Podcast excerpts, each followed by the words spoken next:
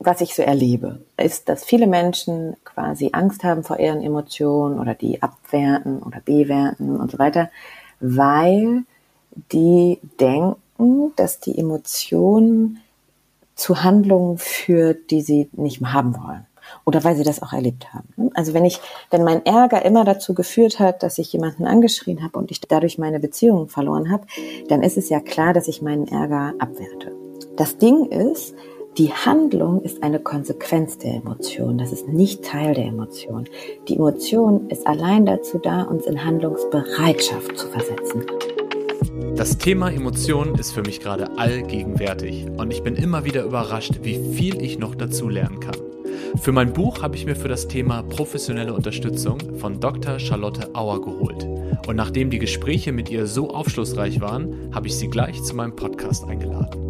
Charlotte ist psychologische Psychotherapeutin und spezialisiert auf emotions- und erlebnisorientierte Verfahren. Bei ihrer Arbeit spielt Achtsamkeit eine zentrale Rolle und daher war Charlotte, die übrigens auch Teil des Revolve-Kollektivs ist, für mich genau die richtige Ansprechpartnerin. Wir sprechen über die Vielfalt menschlicher Emotionen, ihre Funktion und darüber, was man von ihnen über sich lernen kann. Besonders beeindruckt hat mich, wie offen Charlotte über ihre Gefühlswelt spricht und mit wie viel Freude und Neugier sie Emotionen erforscht. Ob im Studium und in Büchern oder bei der Zen-Meditation und im täglichen Leben. Und genauso viel Freude wünsche ich dir jetzt beim Zuhören. Mein Name ist Daniel Rieber und du hörst auf der Suche nach dem Hier und Jetzt. Liebe Charlotte, schön, dass du dir Zeit genommen hast. Hallo Daniel. Hi. Ähm, wir beide sprechen in der nächsten Stunde über Emotionen. Und ich nehme gerade ganz, ganz viele Emotionen in mir wahr, denn wir haben schon eine halbe Stunde aufgenommen und dann festgestellt, dass ich vergessen habe, den äh, Aufnahmeknopf zu drücken. Und ich kann ja mal gerade kurz beschreiben, wie der Moment für mich war. Ich habe eine ja, aufsteigende Hitze in meinem Körper gespürt, so von unten bis nach oben. Ich weiß nicht, ob mhm. ich rot geworden bin, aber es hat sich so angefühlt. Mhm. Und es kamen ganz viele laute Stimmen, die gesagt haben, Du Trottel! Mhm, mhm. Ja, das sind meine Emotionen. Was, Kannst was du das äh, Gefühl benennen? Kannst du dem Namen geben? Ich würde das am ehesten mit Scham betiteln. Mhm, ich ja. ich habe den Gedanken gehabt, was, was denkt Charlotte jetzt von mir? Ja, ja das ist. Ja, ich habe mich und, so bloßgestellt gefühlt. Mhm, mhm. So wie nackt oh. vor der äh, Klasse stehen, weil man die vergessen hat, die Klamotten anzuziehen im Traum. Oh, furchtbar. Oder ich habe das auch als Kind häufiger geträumt. Das ist so schrecklich, das Gefühl. Hm. Also im Erleben. Ja. Ja, ja. Aber wir beide haben gesagt, hey, vielleicht ist das richtig gut, dass das passiert ist, weil wir haben jetzt ein schönes Gespräch gehabt, was nur wir beide kennen. Mhm. Und wir haben jetzt nochmal die Möglichkeit, ähm, das Gespräch nochmal neu zu führen und vielleicht auch von den einen oder anderen Stellen zu lernen. Und mich interessiert wie es dir jetzt gerade geht, Charlotte. Was bringst du ähm, gerade für Emotionen mit? also ich, ähm, ja, ich, ich habe so ein bisschen so kindliche Freude, merke ich. Also mhm. ähm, eher so, haha, Fehler passieren. Ach ja, nochmal. Und ich, wir waren gerade so drin und es war schön und irgendwie, genau, einfach Freude. Es, es dauert noch mal eine Stunde, ist doch nett. Es war doch ein gutes Gespräch. ja, witzig, ne? Und ähm, ja, die, was ich vorhin beim, beim ersten Durchgang hatte ich ja noch so mehr Aufregung und das ist jetzt ja. schon weniger. Das ist nicht mehr so doll da. Ist auch ein typischer Effekt von Emotionen. Ähm, ne, je mehr man die zulässt, die sogenannten mhm. emotionalen Wellen, desto weniger intensiv werden die auch mit der Zeit oder können die werden. Die, die ebben dann so ab und das erlebe ich gerade. Also, dass die Aufregung, die ich beim ersten Durchgang hatte, die ist ein bisschen weniger. Also fast ja. komplett im Hintergrund. Ja. Ich äh, nehme auch so ein bisschen Erleichterung und Freude bei dir wahr. Ich sehe dich ja, ja gerade. Ja, ähm, es ist irgendwie aufgefallen. Es ist eine ganz, mhm. ganz andere Stimmung als eben. Lass uns doch gleich einsteigen und mhm. bevor wir das Wort Emotion hundertmal benutzen, einmal kurz ähm, sezieren. Was ist genau. eine Emotion?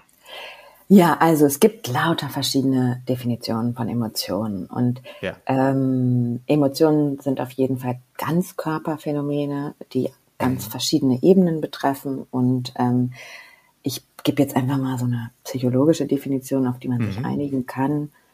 Also es sind erlernte und automatisierte Reaktionen auf innere Reize und oder äußere Reize, mhm. die dazu dienen, äh, uns in motivdienliche Handlungsbereitschaft zu versetzen. So. Mhm. Und da ist, ähm, genau, und wichtig dazu zu sagen, ganz körperlich, da gibt es eine Komponente, die ist sehr, sehr körperlich, also Körpersensationen. Es gibt eine Handlungsbereitschaft, die gehört dazu. Unsere Aufmerksamkeit ist auf was Bestimmtes gerichtet und ähm, bestimmte Gedanken beziehungsweise spezifischer Bewertungen gehen mit einer Emotion einher. Und dann gibt es natürlich auch einen emotionalen Ausdruck und dann gibt es verschiedene hormonelle Prozesse. Also kann man im Körper, mhm. kann man nochmal so auch nochmal so auffiltern wie so ein Akkordeon. Nochmal so. Ja, uh, ja. gibt's auch nochmal ganz viel. Aber so grob, das sind so die Komponenten, die dazugehören und das Ganze ist dafür da, uns Informationen zu liefern und uns in Handlungsbereitschaft zu versetzen. So. Ja. Das Wort motivdienliche Handlungsbereitschaft habe ich ja. mir auf jeden Fall auch schon im, im ersten Durchgang gemerkt. Das ist ähm, geil, diese psychologische Sprache, motivdienliche ja, ja. Handlungsbereitschaft. Lass uns da das gleich nochmal sezieren, nochmal auseinandernehmen. Ähm, für dich als Mensch, weil du hast jetzt mhm. ja als Psychologin gesprochen. Ja. Ähm, was sind Emotionen für dich persönlich? Wie nimmst du das wahr? das sind ja schon mehrere Fragen in einer. Also ähm, ich nehme das schon als sehr körperlich wahr. Also ich bin ein mhm. sehr emotionaler Mensch und mhm. ähm, ich auch sehr körperlich dementsprechend. Für mich gehört das zusammen, ähm, Emotionen und Körper ganz stark. Und ich nehme das wahr, also es macht mein Leben auf jeden Fall sehr bunt und äh, lebhaft so. Mhm ähm, aber auch intensiv, muss ich auch sagen. Und ich nehme jetzt eine einzelne Emotion, wenn es denn sowas mal gibt wie eine einzelne Emotion, meistens sind es ja mehrere auf einmal, mhm. ähm, wie so eine, ja, tatsächlich wie so eine Welle. Also das Bild der Welle, das kenne ich aus dem Zen und aus der Therapie, mhm. aber so nehme ich es auch wahr. Das kommt so über mich, über meinen Kopf, mein Herz, mein Bauch, meine Wahrnehmung, alles Mögliche. Mhm. Und dann geht's auch wieder, wenn es gut läuft. Ähm, wenn ich wenn ich es hinkriege, das zu lassen. Ne? Wenn ich das so, also es wie so ein über mich ergehen lassen. Nein, das klingt jetzt ein bisschen negativ, das so meine ich das nicht. Aber so, genau, ich komme wie in so eine Wolke rein. Ja, ja und die Wolke ja. hat eine bestimmte Phase und dann ist mein ganzes System auf einmal von dieser Wolke ähm, so durchdrungen. So, so kommt mir im Erleben eine Emotion vor. Mhm. Ja, ja. Ich nehme Emotionen ähm, auch sehr körperlich war mhm. ähm, und würde da so unterscheiden auch noch mit der Intensität. Ja. Also manche Emotionen, die klopfen so ein bisschen an die Tür und sagen so, hey, äh, zieh, zieh. vielleicht habe ich, vielleicht habe ich ein bisschen Angst hier oder die sagen, mhm. hey, so richtig, so richtig cool war das nicht, was der da gemacht hat. Ja, also so ganz subtil. Und dann mhm. gibt es wirklich Emotionen wie so ein Takeover, so als würde würde die Emotion komplett übernehmen und ich bin diese mhm. Emotion. Ja. Also wenn ich jetzt ja. an so einen Moment denke, wo ich wirklich wütend bin, ne, dann sind meine Gedanken, mein Körper, mein, mein, meine Hormone, mein, meine ganze Wahrnehmung ist einfach in diesem Moment Wut. Ja. Ah, ne? Und das ist ein ähm, wichtiges Stichwort, was du da sagst. Ich bin dann die Wut. Ähm, ja. Dann funktioniert die Emotion gut. Dann macht sie, ich sage immer, dann macht sie ihren Job gut, weil Je mhm. intensiver eine Emotion ist, desto stärker ist ihr Realitätscharakter. Also desto mehr mhm. glauben wir, dass das die Wahrheit ist.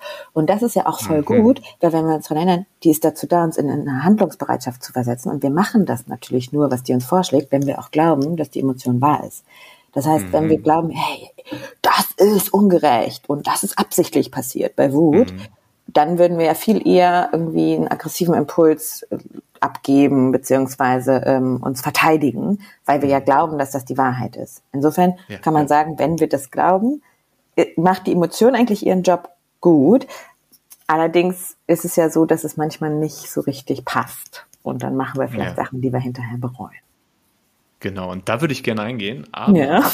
vorher nochmal reinwerfen. Ähm, mhm. Wir haben ja als Titel für den Podcast gewählt, es gibt keine schlechten Emotionen. Mhm. Und wir haben jetzt über ein paar Emotionen gesprochen, wie Wut. Ähm, und das sind ja Emotionen, die sehr unangenehm sind in der Wahrnehmung ja. und die auch unangenehme Folgen haben können. Ja. Ähm, aber jetzt so auf die Evolution geschaut und auf die Biologie, warum ist, haben denn Emotionen immer eine Daseinsberechtigung? Also warum sind alle Emotionen im Grunde gut? Und dann ist mhm. die Frage, was machen wir damit?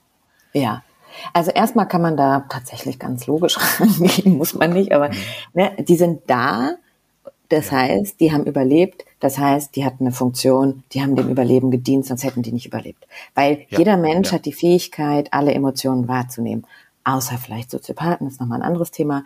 Aber, ähm, oder, also ne, es gibt immer Ausnahmen, aber generell kann jeder Mensch oder hat zumindest die Fähigkeit, jede Emotion wahrzunehmen. Das heißt, die müssen irgendeinen Überlebensvorteil äh, gehabt haben, sonst hätten die sich nicht so lange bewährt. Und was ist der Überlebensvorteil? Der ist, naja, wenn ich irgendwie in der Steinzeit einen Tiger auf mich zurennen gesehen habe, Mhm. Und ich hatte Angst, dann bin ich halt abgehauen. Also die Angst ist ja ein ganz Körperphänomen. Ich hatte sofort Cortisolausschuss, Sympathikusaktivierung, mhm. äh, Blut äh, wird gepumpt und so weiter. Muskeln spannen sich an und ich renne und dann habe ich eine Chance zu überlegen. Wenn ich mhm. aber keine Angst gespürt habe, sondern erstmal nachgedacht habe, mm, das ist eine Raubkatze, die bewegt sich ganz schön schnell, die hat mhm. auch ganz schön große Zähne, zack, war ich gefressen. Und dann habe ich halt nicht überlebt. Das heißt, es haben die überlebt, die Emotionen hatten, weil diejenigen mit Emotionen haben schneller gehandelt. Ähm, genau, das heißt, man kann erstmal sagen, jede Emotion dient dem Überleben, hat dem Überleben gedient und hat eine Funktion in sich. Und es geht darum, die Funktion auch so ein bisschen wahrzunehmen. Warum tritt die Emotion gerade auf? Was will die mir eigentlich sagen? Die trägt auch eine Information in sich. Mhm. Das Dilemma ist nur, dass unser Gehirn immer noch quasi die gleiche Hardware hat wie in der Steinzeit und mhm. unsere Kultur sich aber krass verändert hat. Das heißt, ähm, verhindert dich das Beispiel mit dem Computer. Wenn ich mich über meinen Computer ärgere, weil da irgendwas abstürzt und äh, oder der nicht schnell genug funktioniert, mhm. dann ist mein Handlungsimpuls, mein, mein Laptop aus dem Fenster zu schmeißen. Also so, mhm. ne, ich hab, werd dann krieg, werd angespannt, meine Muskeln verzerren sich, meine Gesichtsmuskulatur, äh, so, ich fange vielleicht an, ein bisschen zu fluchen. Ähm, und das ist ja, also ganz ehrlich, meinen Computer aus dem Fenster zu schmeißen, ist halt Quatsch. Ich, das, das mhm. löst ja das Problem nicht. Das ist überhaupt gar nicht motivdienlich. Ähm, die Intensität, die ich spüre, die ist, ich nehme jemanden, ich, ich verteidige meine Keule, die mir jemand weggenommen hat am Lagerfeuer in der Steinzeit. Da habe ich mhm. diese Intensität gebraucht, um mhm. irgendwie zu überleben. Aber jetzt brauche ich die halt meistens nicht mehr. So, das ist so ein bisschen, ja. Das heißt, diese Emotion hat eine Daseinsberechtigung. In dem Fall, wir sprechen gleich noch über andere Fälle, mhm. evolutionsbedingt. Ähm, aber das heißt nicht, dass die Handlung, die, die uns empfiehlt, die Emotion, dass die ähm, gerechtfertigt ist oder zeitgemäß ist oder ähm, in jedem ja. Fall logisch. Also nicht jede Handlungsempfehlung genau. unserer Emotionen ist äh, etwas, dem wir folgen genau, sollten. Genau, da, da sind wir schon drin. Also das ist nicht hm. jede.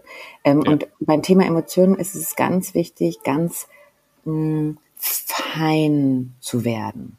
Also je feiner man wahrnimmt oder mhm. unterscheidet, desto besser. Und bei Handlungen heißt es, ähm, es gibt zum Beispiel so eine Unterscheidung zwischen Primär- und Sekundäremotionen. Und Primäremotionen würde heißen, in einem Modell, in einem anderen Modell heißt es auch wieder was anderes, aber ist egal, ähm, dass eine Situation,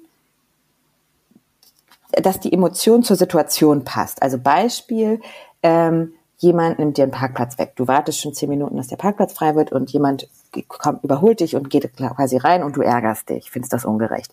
Da würde jeder, der drumherum steht, sagen, ja, verstehe ich, dass der sich ärgert. Ne, weil, weil sehr viele Leute die Bewertung teilen würden, ist irgendwie ungerecht. Und da gibt es so ein bisschen die Situation, dass auch her, dass du dich ärgerst. Und dementsprechend ist der Handlungsimpuls, nämlich sich verteidigen, ähm, auch motivdienlich in der Situation. Also das würde schon nicht unbedingt sinnlos sein, vielleicht zu sagen, ey, hör mal, das ist mein Parkplatz. Ne? Da könntest du deine Ziele mit erreichen in der Situation. Wenn hingegen dir jemand diesen Parkplatz wegnimmt und du fängst an zu weinen, mhm. dann würden alle drumherum denken, so, hä, was ist mit dem los? So, also das würde mhm. irgendwie keiner verstehen.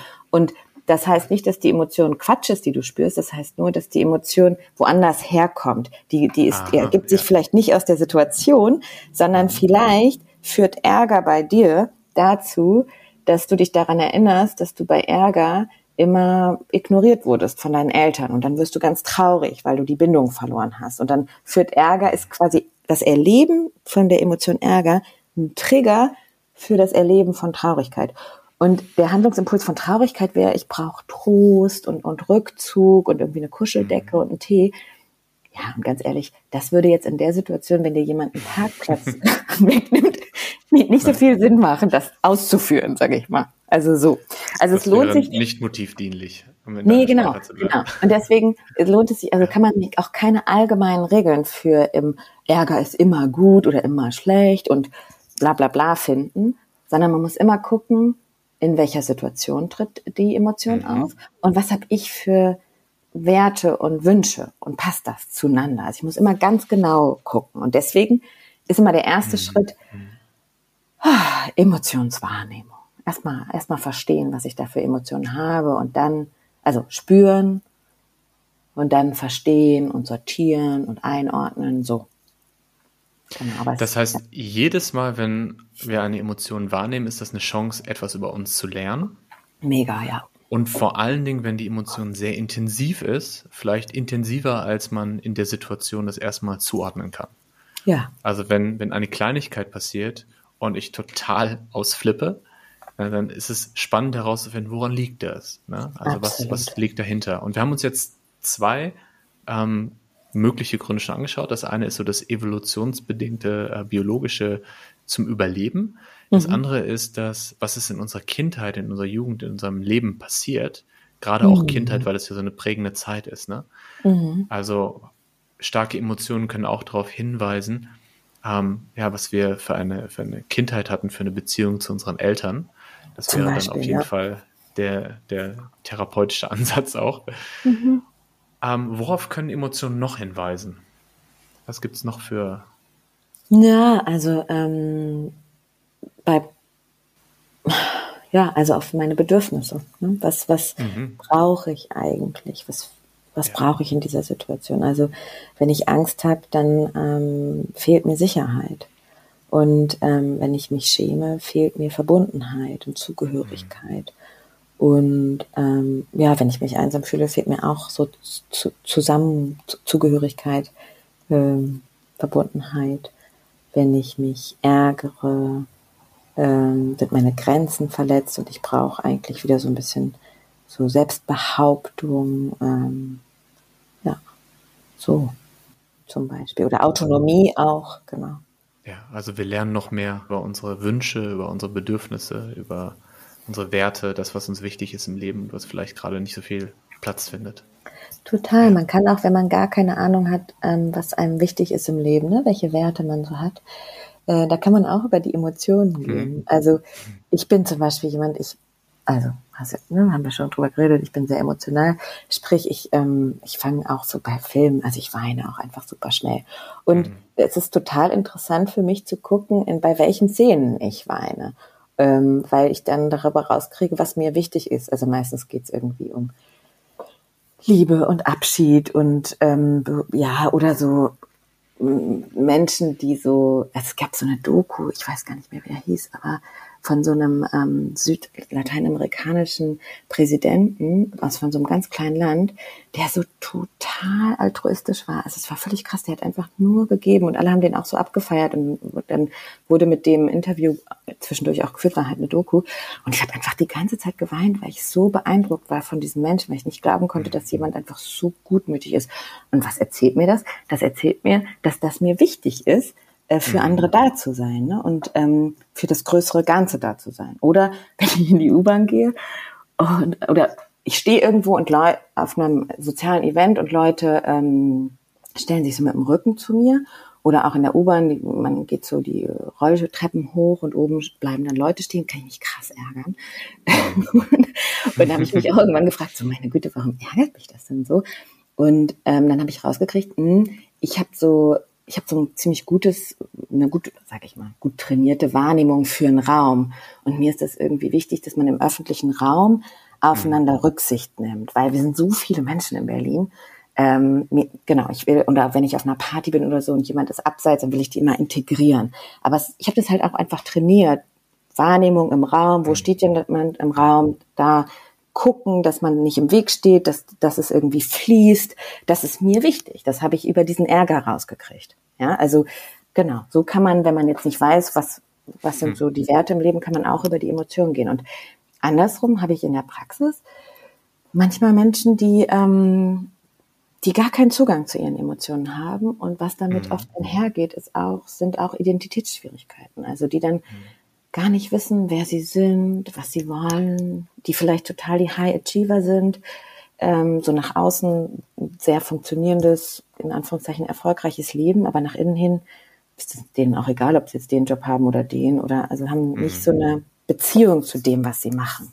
Ja, und ja, kommen ja. dann mit Depressionen oder mit auch stärkeren Identitätsschwierigkeiten dann. Ja. Genau, weil Emotionen erzählen uns, was wir brauchen und was wir wollen und was nicht. Also, genau. Magst du einmal ähm, für die HörerInnen erklären, was du beruflich machst, warum so, du dich auch so intensiv damit beschäftigst? Und du hast eingangs ähm, auch erwähnt, neben Therapie, dass du dich auch mit Zen beschäftigst. Mhm. Und das finde ich auch eine spannende Kombination und auch ein Grund, warum ich dich eingeladen habe. Also diese Verbindung von Psychologie, Therapie und Achtsamkeit, mhm. äh, Meditation. Magst du da mal ausholen? Ja, also ich fange mal beruflich an. Ähm, ich bin psychologische Psychotherapeutin, das heißt, ich habe Psychologie studiert und dann ähm, eine Ausbildung zur Verhaltenstherapeutin ursprünglich. Und ich habe mich aber spezialisiert auf die Verfahren der sogenannten dritten Welle der Verhaltenstherapie. Und das sind einfach mhm. Verfahren, die sehr emotionsfokussiert sind, die arbeiten sehr erlebnisorientiert, auch mit Beziehungsmustern und sozusagen ne, Kindheit, inneren Anteilen und vor allem ähm, Mitgefühl und Achtsamkeit auch. Und ähm, genau, ich habe, also das ist sozusagen die Verfahren, in denen ich ausgebildet bin. Und mh, mm, spezialisiert habe ich mich auf Menschen mit sogenannter emotional instabiler Persönlichkeitsstörung oder mhm. komplexer Traumatisierung. Und das sind äh, Menschen, die Schwierigkeiten haben, ihre Emotionen wahrzunehmen und damit umzugehen. Also das sind so, mhm. ähm, das sind so die Haupt, genau. Manche, manchmal auch Menschen mit Essstörungen ist auch eine Emotionsregulationsstörung oder ähm, mhm. genau so. Das ist mein Schwerpunkt in meiner Praxis. Und privat, ja, also privat mache ich seit zehn Jahren intensiv Zen und fahre so regelmäßig auf Zen-Retreats und ähm, genau, meditiere. Und ich würde sagen, dass mein Blick auf Emotionen natürlich einmal durch meinen Beruf, meine Ausbildung geprägt ist, aber eben auch ja, durch mein persönliches Leben und meine, meine spirituelle Praxis, so mhm. to say. Ja. Das heißt, es gibt da eine Praxis ähm, als Ort, wo Menschen hinkommen und es gibt mhm. eine Praxis als dann eigenes Praktizieren. Ja, genau, genau. ähm, ich habe Lust, über beides zu sprechen. Lass uns mhm. vielleicht das eigene Praktizieren nochmal hinten anstellen. Mhm. Du hast gerade gesagt, dass eine wichtige ähm, Herausforderung oder Aufgabe ist, äh, Menschen dabei zu unterstützen, sind jetzt meine Worte, mhm. äh, wieder mehr Verbindungen zu ihren Emotionen zu bekommen. Ja, ähm, ja. Kann ich das lernen und wenn ja, wie? ja, also das kann jeder lernen. Mm, manche, manchen fällt es leichter, manche brauchen ein bisschen länger. Und ähm, in der Therapie geht es darum, die Blockaden, die das Erlernen behindern, abzubauen. Weil die Fähigkeit ist bei jedem vorhanden. Ne, manchmal legen sich da einfach Steine in den Weg, so wie Grundannahmen, ja, bestimmte Erwartungen, Muster, ähm, häufig auch einfach eine große Emotionsphobie, sage ich mal. Viele Menschen haben mhm. Angst vor bestimmten Emotionen. Ähm, einmal, weil sie vielleicht erlebt haben, dass sie dafür in ihrer Kindheit beschämt wurden oder sogar mhm. gedemütigt worden, Gewalt erfahren haben. Also wenn ich immer, wenn ich traurig war, eine gescheuert bekommen habe, dann entwickle ich natürlich Angst vor Traurigkeit. Das, ja, vor allem, wenn mein Gehirn das erlebt, während es sich noch entwickelt, dann verdrahtet sich das. Dann verdrahtet sich Traurigkeit mit Angst. So. Und dann kommt mhm. immer bei Traurigkeit Angst. Und das gilt es so in der Therapie ähm, aufzulösen. Mhm. Ähm, genau. Und ähm, das, das, der zweite Aspekt ist, dass je länger ich, das Ding ist bei Emotionen, aber es ist wie bei Gedanken, wenn ich etwas nicht haben will, dann wird es umso stärker. Dann gebe ich ihm dadurch Macht. Das ist sowohl bei Gedanken, also wenn ich sage, öh, denk mal nicht an die blaue Giraffe, bim, bim, bim, hast du eine blaue Giraffe im Kopf, obwohl du wahrscheinlich noch nie an eine blaue Giraffe gedacht hast. So. Ähm, also wenn du etwas nicht willst, dann kriegt es umso mehr Macht. Und so ist es auch bei mhm. Emotionen. Also wenn ich jetzt seit 20 Jahren Emotionen vermeide oder unterdrücke, dann haben die halt auch ein bisschen mehr Wucht bekommen. Einfach nur darüber, mhm. dass ich sie so lange verdrängt habe. Und das ist eigentlich sozusagen, deswegen hat mir das so Spaß gemacht, weil ähm, bei meinem Hauptklientel, emotionale Instabilität, hat man früher immer gedacht, boah, die müssen Emotionsregulation nennen, so hat man das auch genannt. Also sie müssen ihre, die müssen lernen, ihre intensiven Emotionen runter zu regulieren. Aber das ist totaler Quatsch. Sag ich jetzt mal so salopp daher. Die müssen eigentlich lernen oder können lernen, ihre Emotionen wahrzunehmen. Das ist das eigentliche Problem, dass sie ihre Emotionen nicht wahrnehmen und die dann ab und zu so rausschwappen, wie so eine Riesenwelle. Ja, und ja. wenn sie aber lernen, ihre Emotionen wahrzunehmen von vornherein, dann sind die Wellen gar nicht so groß. Beziehungsweise, wenn die Wellen groß sind, dann können sie lernen, die Wellen zu surfen, statt die Welle so auszuschütten. Mhm. Das resoniert sehr mit mir und ich bin ja auch auf meiner Reise, ähm, mehr über mich meine Emotionen, mhm. meine Gedanken zu lernen und auch mehr Verbindungen zu mir zu finden. Mhm. Und ist ja ein sehr individuelles Thema. Gleichzeitig ist aber auch festzustellen, dass es Männern eher schwer fällt im ja. Durchschnitt als Frauen. Ja. Und ich habe bei mir festgestellt, dass das Thema Emotionen für mich lange Zeit einfach kein Thema war, ich dem aus dem mhm. Weg gegangen bin. Und dann, als ich die, äh, das Potenzial von Emotionen für mich verstanden habe, ist es mir sehr schwer gefallen, ähm, ja, die, die ganze Fülle der Emotionen wahrzunehmen. Ähm, und über die letzten Jahre beobachte ich, dass ich immer mehr Emotionen wahrnehme, was, wie du eben so schön beschrieben hast, das Leben bunter macht, mhm. aber auch intensiver. Ja. Und äh, ich habe ein äh, Quote mitgebracht, ein Zitat, mhm. das mich total berührt hat. Und zwar ist das von Marshall Rosenberg, dem mhm. Gründer der gewaltfreien Kommunikation. Und er sagt, das Ziel im Leben ist nicht immer glücklich zu sein, sondern all unser Lachen zu lachen und unsere Tränen zu weinen. Ja. Und das hat mich richtig berührt, ähm, auch weil ich festgestellt habe, dass ich versuche zwar zu lachen, aber mich davor drücke zu weinen mhm. oder mich davor verstecke, unangenehme Emotionen zu fühlen oder die unterdrücke. Mhm. Und so diese Idee, dass wenn ich auch die unangenehmen Emotionen mehr zulasse, mehr, mehr Raum gebe, dass dann auch die angenehmen Emotionen mehr Raum bekommen und präsenter sind. Und das finde ich ein total erstrebenswertes Bild. Ja, genau, genau. Das Dilemma ist nämlich, wir können nicht nur einzelne Emotionen mehr wahrnehmen oder nicht, sondern Emotionswahrnehmung gilt für alle Emotionen. Das heißt, wenn ich mehr Freude und Zufriedenheit äh, und Liebe will, dann ist ja. es auch mehr ähm, Charme und Traurigkeit und Ärger. Und da kommt jetzt so ein bisschen die Zen-Praxis mit rein. Ja, so ist das halt. Ne? Also das, so ist das mhm. Leben. Es gibt Leben und es gibt Tod und es gibt ähm, erfolgreiche Phasen und nicht so erfolgreiche Phasen und Verlust und Gewinn und äh, Zusammenkommen und Verabschieden und das ist ja das Leben. Ne? Also wenn wir mhm. alle das machen könnten, was wir unbedingt wollen, dann hätten wir, weiß ich nicht, also ich hätte auf jeden Fall eine eigene Insel so ein Naturreservat drauf haben und weiß ich nicht was alles.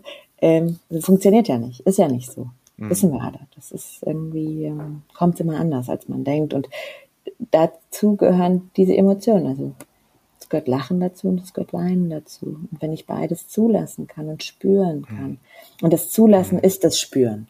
Also das Wahrnehmen von Emotionen ist das Wahrnehmen hm, der Welle durch unseren Körper oder eher der Wellen, der, der regulatorischen Prozesse, die da so angehen, das, mhm. das Nachspüren, dann, dann kann ich auch mit dem, mit den Wellen des Lebens so mehr, mehr mitgehen. Hm. Dann das ist schön gesagt. ich habe gerade ganz viele Dinge, auf die ich eingehen möchte, weil mhm. ich merke so, dass da das so ein reiches Thema. Ähm, ein, einmal würde ich gerne unsere Liste ergänzen. Wir haben eben mhm. angefangen zu sagen, wenn man eine besonders intensive Emotion wahrnimmt, worauf kann das hinweisen? Und wir haben mhm. gesagt, einmal so auf evolutionäre, biologische Dinge, auf Dinge aus unserer Kindheit oder aus unserem Leben, Erfahrung, auf mhm. Bedürfnisse und Wünsche, aber mhm. auch auf unterdrückte Gefühle. Also wenn ich ein Gefühl immer wieder unterdrücke, dann kommt ja. es irgendwann ganz intensiv raus. Ja, und wenn ich Emotionen im Kleinen schon, naja, oder? schon also, ja, wahrnehme. Warte, mhm. ich würde das nochmal ergänzen, weil ähm, Absolut, ja. es kann halt sein, dass das dann, also so die berühmte kurze Zündschnur, ne, dass jemand sich immer ja. ärgert, das runterschluckt, nicht Nein sagen kann und dann auf einmal rastet er aus, wenn irgendeine Kleinigkeit passiert und das vielleicht auch gar nicht mit dem richtigen Adressaten, sondern beim Chef sagt er immer ja, ja und dann kommt er nach Hause, das ist ein klassisches Genderbeispiel, Entschuldigung, aber kommt nach Hause und dann macht, weiß nicht, das Kind irgendwas und dann schreit er rum, obwohl das Kind gar nichts damit zu tun hat, der Ärger gehört eigentlich zum Chef und da hat er halt einfach nur so ähm, unterdrückt, ah, sage ich mal. Das ist so ein Beispiel, aber es gibt natürlich auch ähm, einfach äh, körperliche Symptome, die entstehen daraus, dass ich immer, mein, immer quasi angespannt bin, um irgendwie meine Emotionen zu unterdrücken. Ja. Und dann entwickle ich ja verschiedenste körperliche Symptome. Ne? Also viele körperliche Krankheiten, wo es nicht so ganz eine medizinische Ursache für gibt oder wo man so von Arzt zu Arzt oder Behandler zu Behandler geht, da kann man auch mal rangehen mit Emotionswahrnehmung und Anspannung, Spannung, Loslassen. So. Also was ich sagen will, ist, in Anführungszeichen, unterdrückte Gefühle können zu unterschiedlichen Symptomen führen. Was ich noch einen ganz wichtigen Punkt finde, ich, mhm. ähm, im ersten Gespräch haben wir da sehr lange drüber gesprochen. Ähm, mhm. Ich würde es gerne in zweite Gespräch jetzt nochmal einladen. Und ja. zwar die Unterscheidung zwischen Handlungsbereitschaft und der Handlung ja. selbst. Ja. Und dieser Raum zwischen Impuls, ob äußerer oder interner Impuls und Aktion. Ja. Okay. Was ich so erlebe, ist, dass viele Menschen quasi Angst haben vor ihren Emotionen oder die abwerten oder bewerten mhm. und so weiter, weil die denken, dass die Emotion zu Handlungen führt, die sie nicht mehr haben wollen oder weil sie das auch erlebt haben. Also wenn ich, wenn mein Ärger immer dazu geführt hat, dass ich jemanden angeschrien habe und ich dadurch, dadurch meine Beziehungen verloren habe, dann ist es ja klar, dass ich meinen Ärger abwerte, weil mhm. der hat ja dazu geführt, dass ich was verliere, was mir eigentlich wichtig ist und dass ich etwas tue, was ich hinterher bereue, was ich eigentlich, was nicht zu mir, meinem Leben, meiner, meinen Werten passt zu dem, wie ich sein will. Und das ist, ähm, das Ding ist, dass die Handlung ist eine Konsequenz der Emotion. Das ist nicht Teil der mhm. Emotion. Mhm. Die Emotion ist allein dazu da, uns in Handlungsbereitschaft zu versetzen. Das Coole ist, ob wir das machen oder nicht, das können wir selber entscheiden. Mhm. Und manchmal ist es wichtig, dem Handlungsimpuls, den die Emotion vorschlägt, nachzugeben. Zum Beispiel bei Trauer ist es häufig wichtig, auch wirklich zu trauern. Das haben wir auch ein bisschen verlernt als Gesellschaft. Und ähm, bei bestimmten Emotionen in bestimmten Kontexten, zum Beispiel bei Ärger. Wenn, also mein klassisches Beispiel ist, mein Chef kommt am Freitag rein und sagt, ich soll bis Montag einen Vortrag machen, dann ärgere ich mich. Und wenn mein Impuls ist, ihm Kaffee übers Hemd zu schütten und ich das machen würde, dann hätte ich ein Problem. Also hätte ich ein Problem mit ihm und vielleicht würde ich auch meinen Job verlieren. Das will ich beides nicht. Ich will kein Problem mit ihm, also nicht so eins dieser Natur und ich will auch nicht meinen Job verlieren. Also nehme ich den Ärger wahr, kann den auch zulassen innerlich. Aber mhm. ich kann mich entscheiden, diesen ersten Handlungsimpuls ähm, einfach nicht auszuführen. So. Und dieser Raum zwischen Handlungsimpuls und Handlung, mhm. das ist der Raum, den ähm, dieses berühmte Zitat von Viktor Frankl meint, nämlich zwischen Reiz und Reaktion liegt ein Raum der Freiheit oder so. Mhm. Es gibt einen Raum der Achtsamkeit, der Freiheit. Und diesen Raum kann ich kreieren den kriege ich nur, wenn ich mit Achtsamkeit meine Emotionen wahrnehme. Weil nur wenn ich lerne, den Handlungsimpuls, ich will Kaffee über ihn schütten, wahrzunehmen, kann ich ja entscheiden, ah, okay, warte mal, passt das zu dem, was ich langfristig will oder nicht, oder zu der Person, die ich sein will.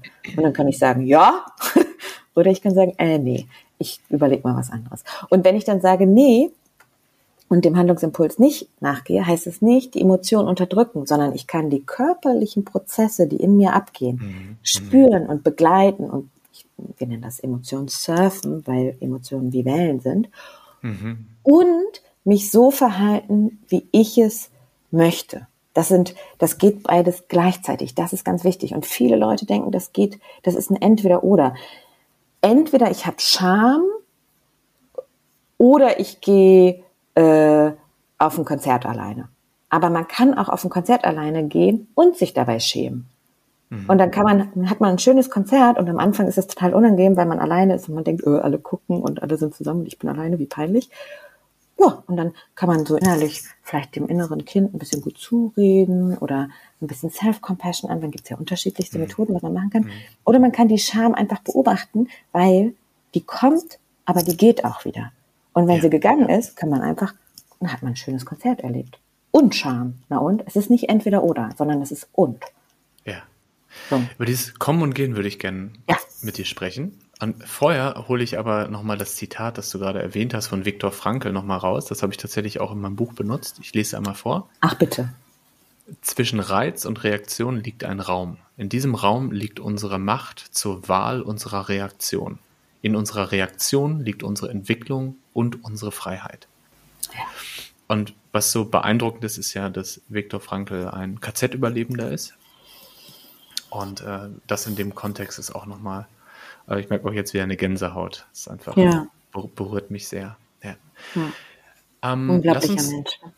Ja, lass uns über äh, diese Wellen sprechen, die mm. kommen und die wieder gehen. Mm. Und mir fällt gerade ein, Beispiel ein. Ähm, und zwar äh, habe ich vor einem Jahr ein MRT gemacht, ein Ganzkörper, mhm. also ich war im ganzen Körper in diesem Scanner drin. Mhm. Das ist krass, äh, ging, ne? ging um Kopf-MRT. Mhm. Und es ist wirklich krass. Ja, also jeder und jede, die das schon mal gemacht ja. haben, wissen das bestimmt. Mhm. Und ähm, vor allen Dingen, also man liegt da drin und kann sich ja nicht bewegen, es ist sehr eng. Und man hat so einen kleinen Spiegel über sich, wo man seine Füße sieht. Und dann kommen ganz unglaublich krasse Geräusche, ne? weil mhm. das Ding ja sich wirklich bewegt und ganz viel passiert. Und ich lag ungefähr 20 Minuten da drin. Oh, lang, und ne? ich habe ja, ich habe da eine Meditation gemacht. Also ich habe schon mhm. vorher angefangen, mit einer Meditation zu gehen und habe gedacht, weil ich auch wirklich Angst hatte vor diesem Moment, ich habe gedacht, ich beobachte jetzt mal wirklich, was in meinem Körper passiert und mache das wie so ein Forscher, also wie so ein mhm. internes Forschungsprojekt. Yeah. Ich schaue mal, was, yeah. was in mir passiert. Und ähm, dann habe ich Panik gespürt. Und ich habe zum ersten Mal im Leben wirklich mehr Raum ge genommen, gezwungenermaßen, um diese Panik wahrzunehmen Mhm. Dann habe ich immer gemerkt, wie die Panik gekommen ist, wie sie auch immer mehr in den Körper ging und wie sie dann aber auch wieder gegangen ist. Mhm. Und dann kam ein fieses Geräusch, dann kam wieder diese Panik und dann ging sie aber auch wieder. Und nach diesen 20 Minuten habe ich so dieses Gefühl von, so, so ein Gefühl von Freiheit gehabt. Nicht nur, weil ich da raus war, sondern weil ich das Gefühl habe, ähm, diese Panik, die wollte mir helfen. Das war genau wie du es auch beschrieben hast. Ne? Die Intention der Panik war, hey, du bist hier in einer äh, lebensgefährlichen Situation in einer engen Tube, du musst hier raus. Mhm. Und dann sagen, hey, danke für diese, für diese Hilfe. Ähm, ich bin aber erwachsen, wir leben in einer anderen Welt, wie du es auch schon beschrieben hast. Und ich kann entscheiden, dass ich hier bleiben möchte. Und ja. ich habe so ein Ding in der Hand, wenn ich drücke, dann holen die mich ja, raus. Super, Alles gut. Daniel. Ja. Und seitdem habe ich das ja. Gefühl, ich kenne das Gefühl der Panik und ich nehme das ganz subtil im Alltag wahr, wenn es kommt und kann dann sofort sagen, ah, spannend, hi, da bist du wieder. Ja, genau, super. Äh, wovor möchtest ja. du mich gerade warnen? Ja, genau. Vielleicht, vielleicht ist das ein schönes Beispiel ähm, für so eine Emotion im Alltag.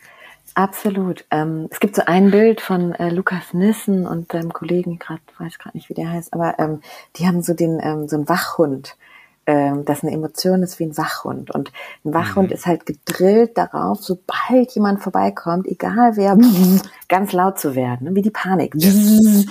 Und wie kann ich, manchmal ist es halt irgendwie ein Bekannter, manchmal ist es auch ein Einbrecher, manchmal ist es gut, dass der Wachhund laut ist, aber der kann halt nicht unterscheiden, sondern der ist einfach zing, on oder off sozusagen.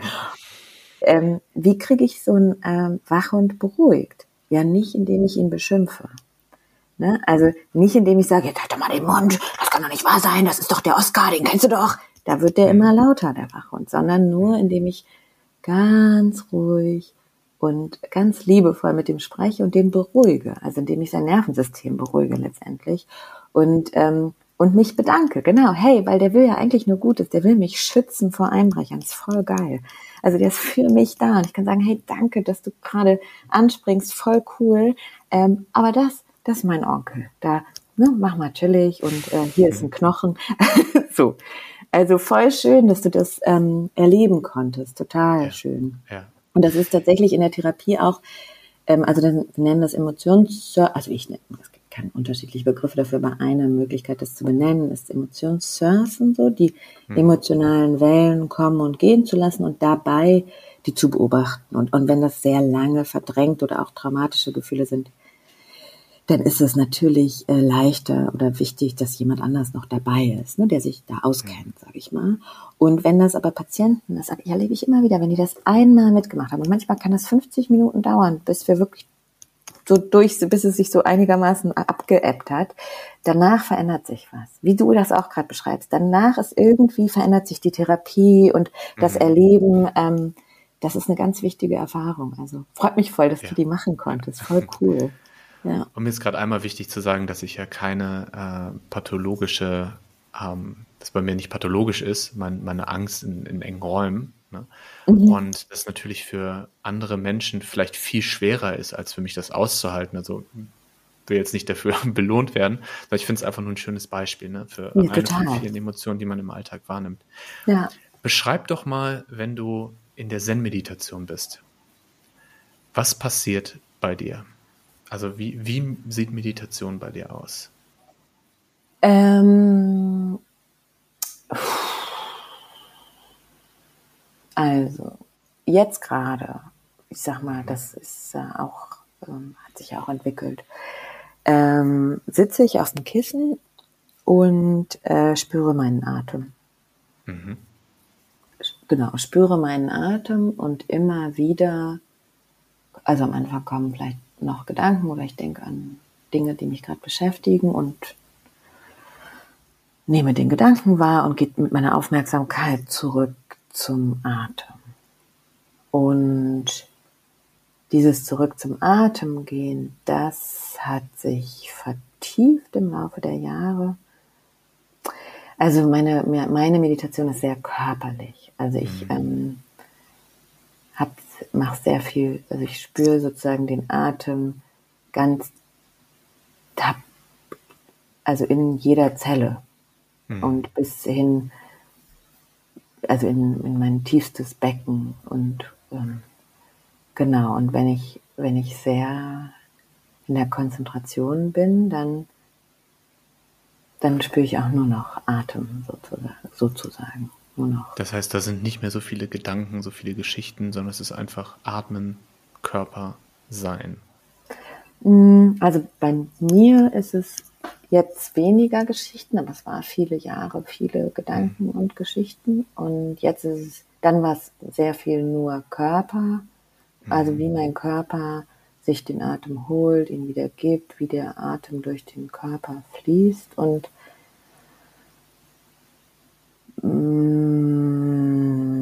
manchmal ist es auch nur Atem und dann bin ich der Atem quasi. Mhm. Und wenn ich mir jetzt oh, vorstelle, du sitzt. Es ist schwer sitzt in, Worte zu fassen, aber ja. ja, ja. ja. Das ist äh, die Herausforderung bei der Meditation. Aber ich glaube, ähm, man kann schon ein gutes Bild davon bekommen, was mhm. du gerade beschreibst. Und jetzt mhm. stelle ich mir vor, du sitzt da und es kommt ein Gedanke oder mhm. es kommt eine Geschichte oder es mm. kommt eine mhm. Emotion mm. oder es kommt ein körperlicher Schmerz oder ein körperliches Gefühl. Wie gehst du dann damit um?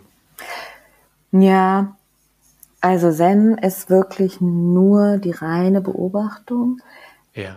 Viele Leute sagen, muss ich kurz vorwegschieben, so, oh, das ist, das ist mir zu hart. Also es gibt ja auch mhm. ähm, sehr harte Bilder vom Zen oder ähm, und es gibt auch eine schwierige Geschichte im Zweiten Weltkrieg mit Zen.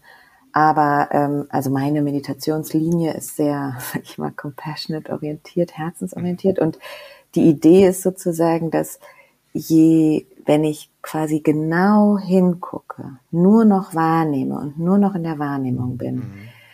dann kommt das Herz öffnet sich von alleine, weil die reine Wahrnehmung kann nur mhm. Mitgefühl, Bodhisattva sein.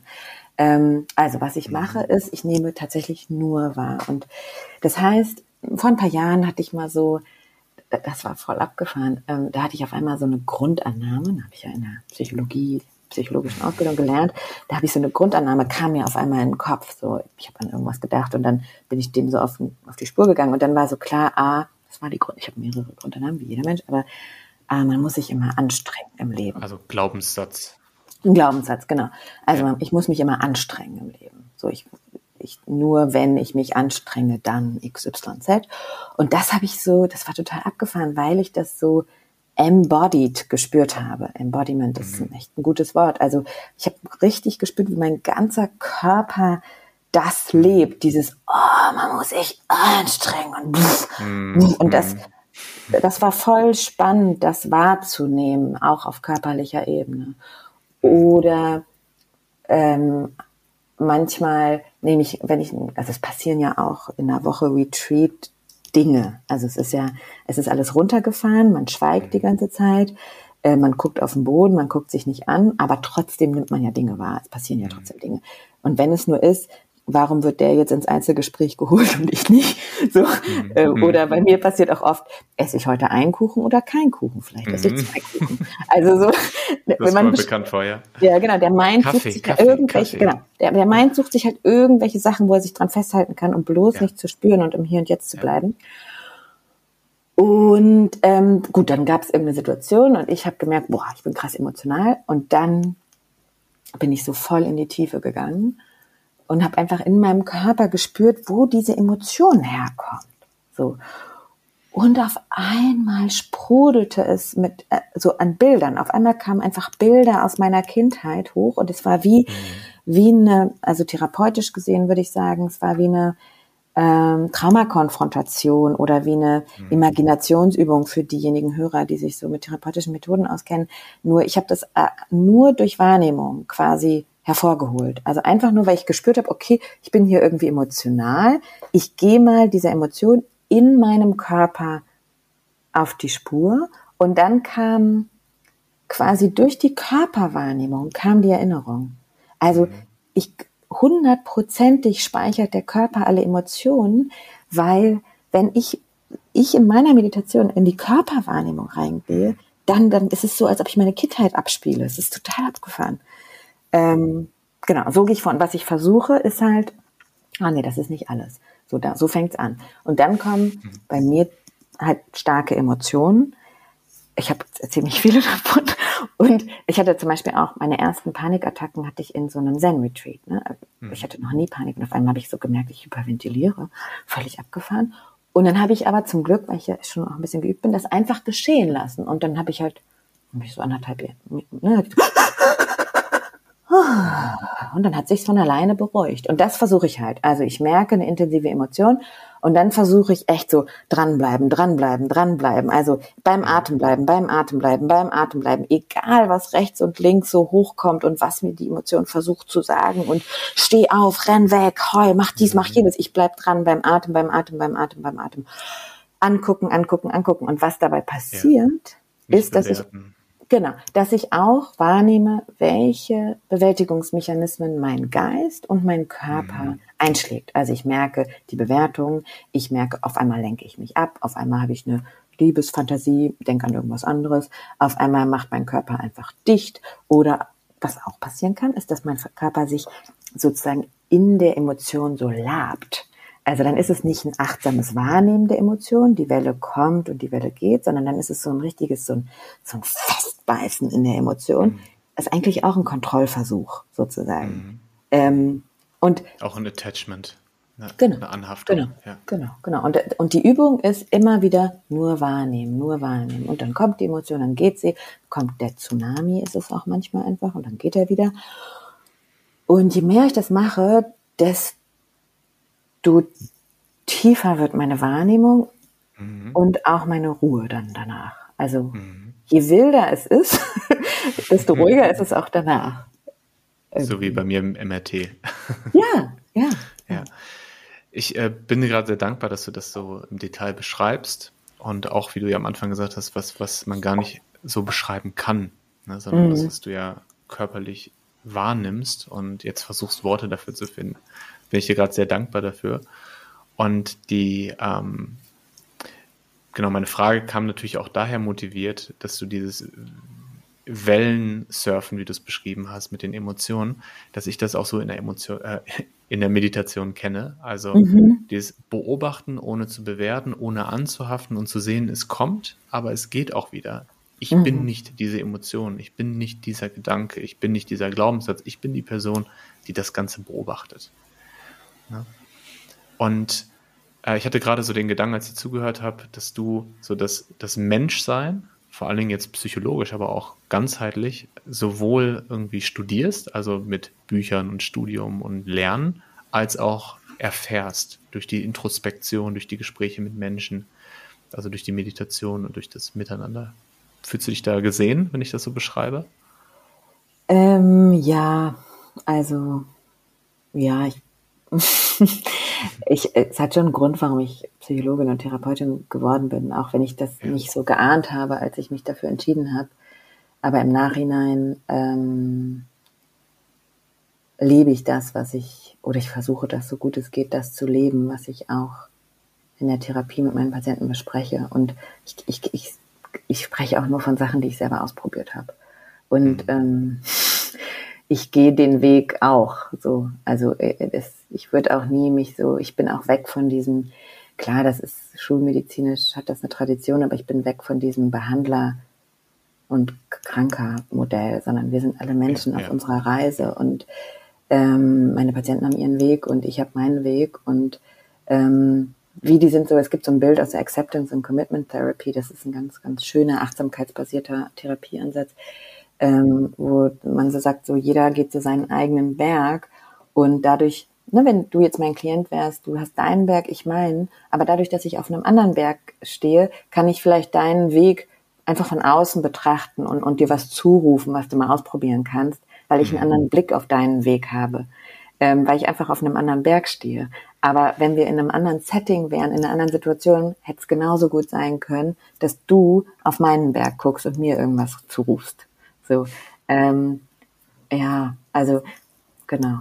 Es ist einfach die dieses Bergführen und dieses Raum halten, Raum geben für starke Emotionen mhm. erfordert ein gewisses Setting und gewisse, gewisse Rollen auch, damit das, damit das gut klappt. Also das ist ähm, eine Struktur des Raumes irgendwie.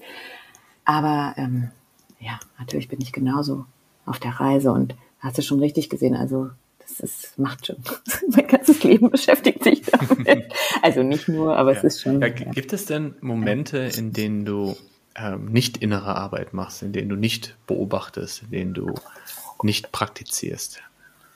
Oder was für Momente sind das? Natürlich gibt es die. So Momente, in denen du vielleicht auch gar nicht so präsent bist oder ja, also ich bin ja auch nur ein Mensch, ich bin absolut oft nicht präsent. Also ich, hm. ich bin ja auch, ich muss auch jeden Tag mich dran erinnern oder jede Minute mich dran erinnern, ja. zurück zur Gegenwart, zurück zum Hier und Jetzt. Also ich mache mir Sorgen, ich grüble, ich habe Postmortem-Analysen ohne Ende. Also mein, mein Geist geht ja auch in tausend Richtungen und, und ich muss hm. mich immer wieder dran, oder ich will mich immer wieder dran erinnern, ah, warte, zurück zum Hier und Jetzt, zurück zum Hier und Jetzt. Also die ganze Zeit bin ich irgendwo anders und, und erinnere ja. mich zurückzukommen. So, das ist ja, Teil meines Lebens. Ja, ja. Mhm. Ähm, ich hatte mir noch eine Notiz gemacht, die ich so ich komme langsam zum Ende, die ich nochmal mhm. rausholen wollte, und zwar das Thema Granularität. Ich weiß gar nicht mehr, ob es aus mhm. der ersten oder der zweiten Aufnahme ist. Ja. Und zwar ähm, hattest du das erwähnt und um das mal einzuleiten, äh, ich habe gerade auch das Buch von Brené Brown gelesen, Atlas mhm. of the Heart, das ich sehr empfehlen kann.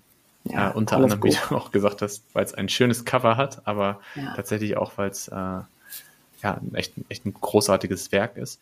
Ja, und ab ganz kurz, wenn jetzt für die Hörer, mhm. die hat auch einen Podcast, der auch ganz gut ist. Also für die, die oh, ja. nicht so die Bücherleser sind oder für die ein ganzes Buch zu viel ist, ihr Podcast ist auch ziemlich gut und sehr besonders kann ich die Folgen zu Scham empfehlen. Ähm, mhm. Scham und Self-Compassion, Shame und Self-Compassion sind echt strong. Also die, wenn man so ein bisschen sich mal so ähm, informieren will zu Gefühlen und ein bisschen was hören, ähm, empfehle ich auch Patienten gerne. Ja. ja.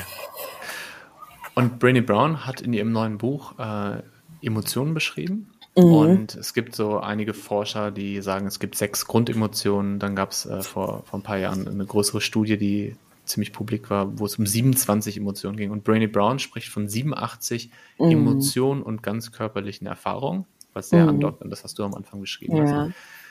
Und sie sagt, dass je granularer wir werden äh, im Empfinden, aber auch im Benennen von Emotionen, ja. desto besser können wir uns selber helfen und desto besser können wir mit anderen Menschen in Kommunikation und Empathie gehen.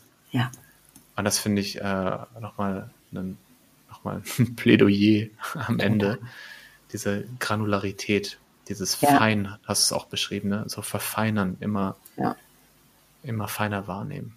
Immer feiner wahrnehmen. Und, und einen Namen dafür zu finden, ist auch okay, weil mhm. unser Gehirn es ist, also die kognitiven Fähigkeiten sind schon auch wichtig. Es ist jetzt nicht so, dass jetzt auf einmal, ne, jetzt haben wir die ganze Zeit Emotionen verdrängt und jetzt verdrängen wir Kognition, ist ja auch Quatsch. Ähm, ja. Also der Kopf hat schon auch seine, ne, Intellekt oder Gedanken haben schon auch ihren Platz im Leben und unser Gehirn funktioniert halt kategorisch, also wir denken halt in Kategorien so.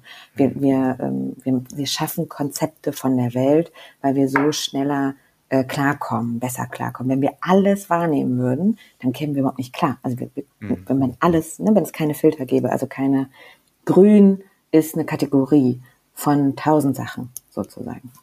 However, genau so gibt es quasi Kategorien von Emotionen, also Label für Emotionen. Und je mehr Label wir haben, also 87 bei Brené Brown, desto ähm, ja, besser sind auch unsere Verhaltensprogramme oder Regulationsmechanismen. Weil wir, wenn wir einfach nur gut und schlecht haben, dann ist es so, als ob wir zwei Werkzeuge haben, irgendwie einen Hammer und einen äh, Schraubenzieher. Und damit wollen wir jetzt irgendwie ein Komplex, also eine Wohnung zusammenbauen. Das funktioniert halt nicht. Ne? Ähm, wenn man nur zwei Werkzeuge hat, dann, ja, dann dauert alles ziemlich lange. Und so, ähm, genau. Und Emotionen, feinere Emotionswahrnehmung ist quasi auch mehr gleich, das ist ja das Abgefahrene, mehr Wahrnehmung ist mhm. eigentlich der Weg zu mehr Werkzeugen, mehr. Handlungsmöglichkeiten. Aber der erste Schritt vor der Handlung, vor der Veränderung ist immer die Akzeptanz, das Wahrnehmen. Ja. Ich denke gerade an so ein, so ein Bild, ich weiß gar nicht, wie weit das stimmt, aber äh, es hat mich sehr berührt, nämlich, dass wenn Kleinkinder sagen, ich habe Bauchschmerzen, mm. dass das gar nicht heißen muss, dass sie was Schlechtes gegessen haben oder so, sondern dass es manchmal auch Traurigkeit oder ja. Wut, also auch Gefühle sind. Und dass ihnen einfach noch die, ähm, die Worte, aber vielleicht auch die äh, Granularität in der Wahrnehmung fehlt, um das zu beschreiben. Also ja, Bauchschmerzen ist, ist, irgendwas in dem unteren Bereich, ist komisch. Genau, und es ist super, ja. dass du das Beispiel anbringst, weil Kinder lernen, Menschen lernen Emotionsregulation, Umgang mit Emotionen in der Kindheit. Und zwar über das Spiegeln der Bezugsperson. Also, mhm. wenn das mhm. Kind traurig guckt und weint, sagt die Mama, oh, bist du traurig? Zack, Kind kriegt ein, kind kriegt ein Label, nämlich Traurigkeit, mhm. für wenn ich weine und wenn sich mein Körper so anfühlt, wie er sich gerade anfühlt, dann ist das mhm. der Name. Und ja. bestenfalls sagt Mama dann noch, ach komm, ich nehme dich mal in den Arm und wir kochen uns einen Kakao. Dann lernt Kind nämlich auch, ah, ich brauche eine Umarmung und vielleicht was Warmes zu trinken, wenn ich traurig bin. Und so speichern wir Umgang mit Emotionen ab. Was mhm. im Umkehrschluss heißt, wenn wir das nicht gelernt haben in der Kindheit, ne, wenn unsere Eltern sehr beschäftigt waren, viel gearbeitet haben oder selber unter Krankheiten, psychischen Störungen, was auch immer gelitten haben, dann lernen wir das halt nicht. Und dann mhm ist irgendwie Emotionen spüren vielleicht sogar gefährlich und dann müssen wir es halt unterdrücken, so. Und dann haben wir später ein Problem. Und dann könnte es sein, dass wir auch im Erwachsenenalter irgendwie Bauchschmerzen kriegen und denken, wir haben eine körperliche Krankheit und gehen zum Arzt. Aber in mhm. Wirklichkeit haben wir vielleicht Bauchschmerzen, weil auf der Arbeit irgendwas nicht so läuft, wie wir das wollen. Und wir sind irgendwie mhm. unzufrieden oder ärgern uns. Und dann gilt es, das ein bisschen rauszufinden über Emotionswahrnehmung, äh, was man eben lernen kann. Wow. Da haben wir eine ganz schöne Reise gemacht mm, ja. in den letzten 60 Minuten, äh, plus die 30 Minuten vorher, die zwischen uns beiden bleiben. Ähm, ich bin dir sehr dankbar, dass du dir die Zeit genommen hast für, fürs Vorgespräch, für jetzt heute ähm, und es geschafft hast, so mit so einer einfachen Sprache und mit schönen greifbaren Beispielen dieses so komplexe, schwierige Thema, was auch ähm, in, der, in der Forschung auch gerade noch in der Entwicklung ist, äh, greifbar zu machen. Und ich hoffe, dass es den HörerInnen genauso geht wie mir und sie jetzt noch ein bisschen was mitgenommen haben oder was besser verstanden haben. Danke Daniel, es hat mir voll Spaß gemacht. Ich freue mich, dass du bis zum Ende dabei geblieben bist. Wenn du mehr über Charlotte erfahren magst, schau gerne mal auf www.charlotteauer.com vorbei. Wenn du heute etwas für dich mitnehmen konntest, freue ich mich sehr darüber, wenn du den Podcast weiterempfiehlst, ihn auf Social Media teilst oder mir eine kleine Bewertung hinterlässt. Wenn du magst, kannst du mir auch gerne schreiben. daniel at revolve.company. Alles Liebe und bleib achtsam.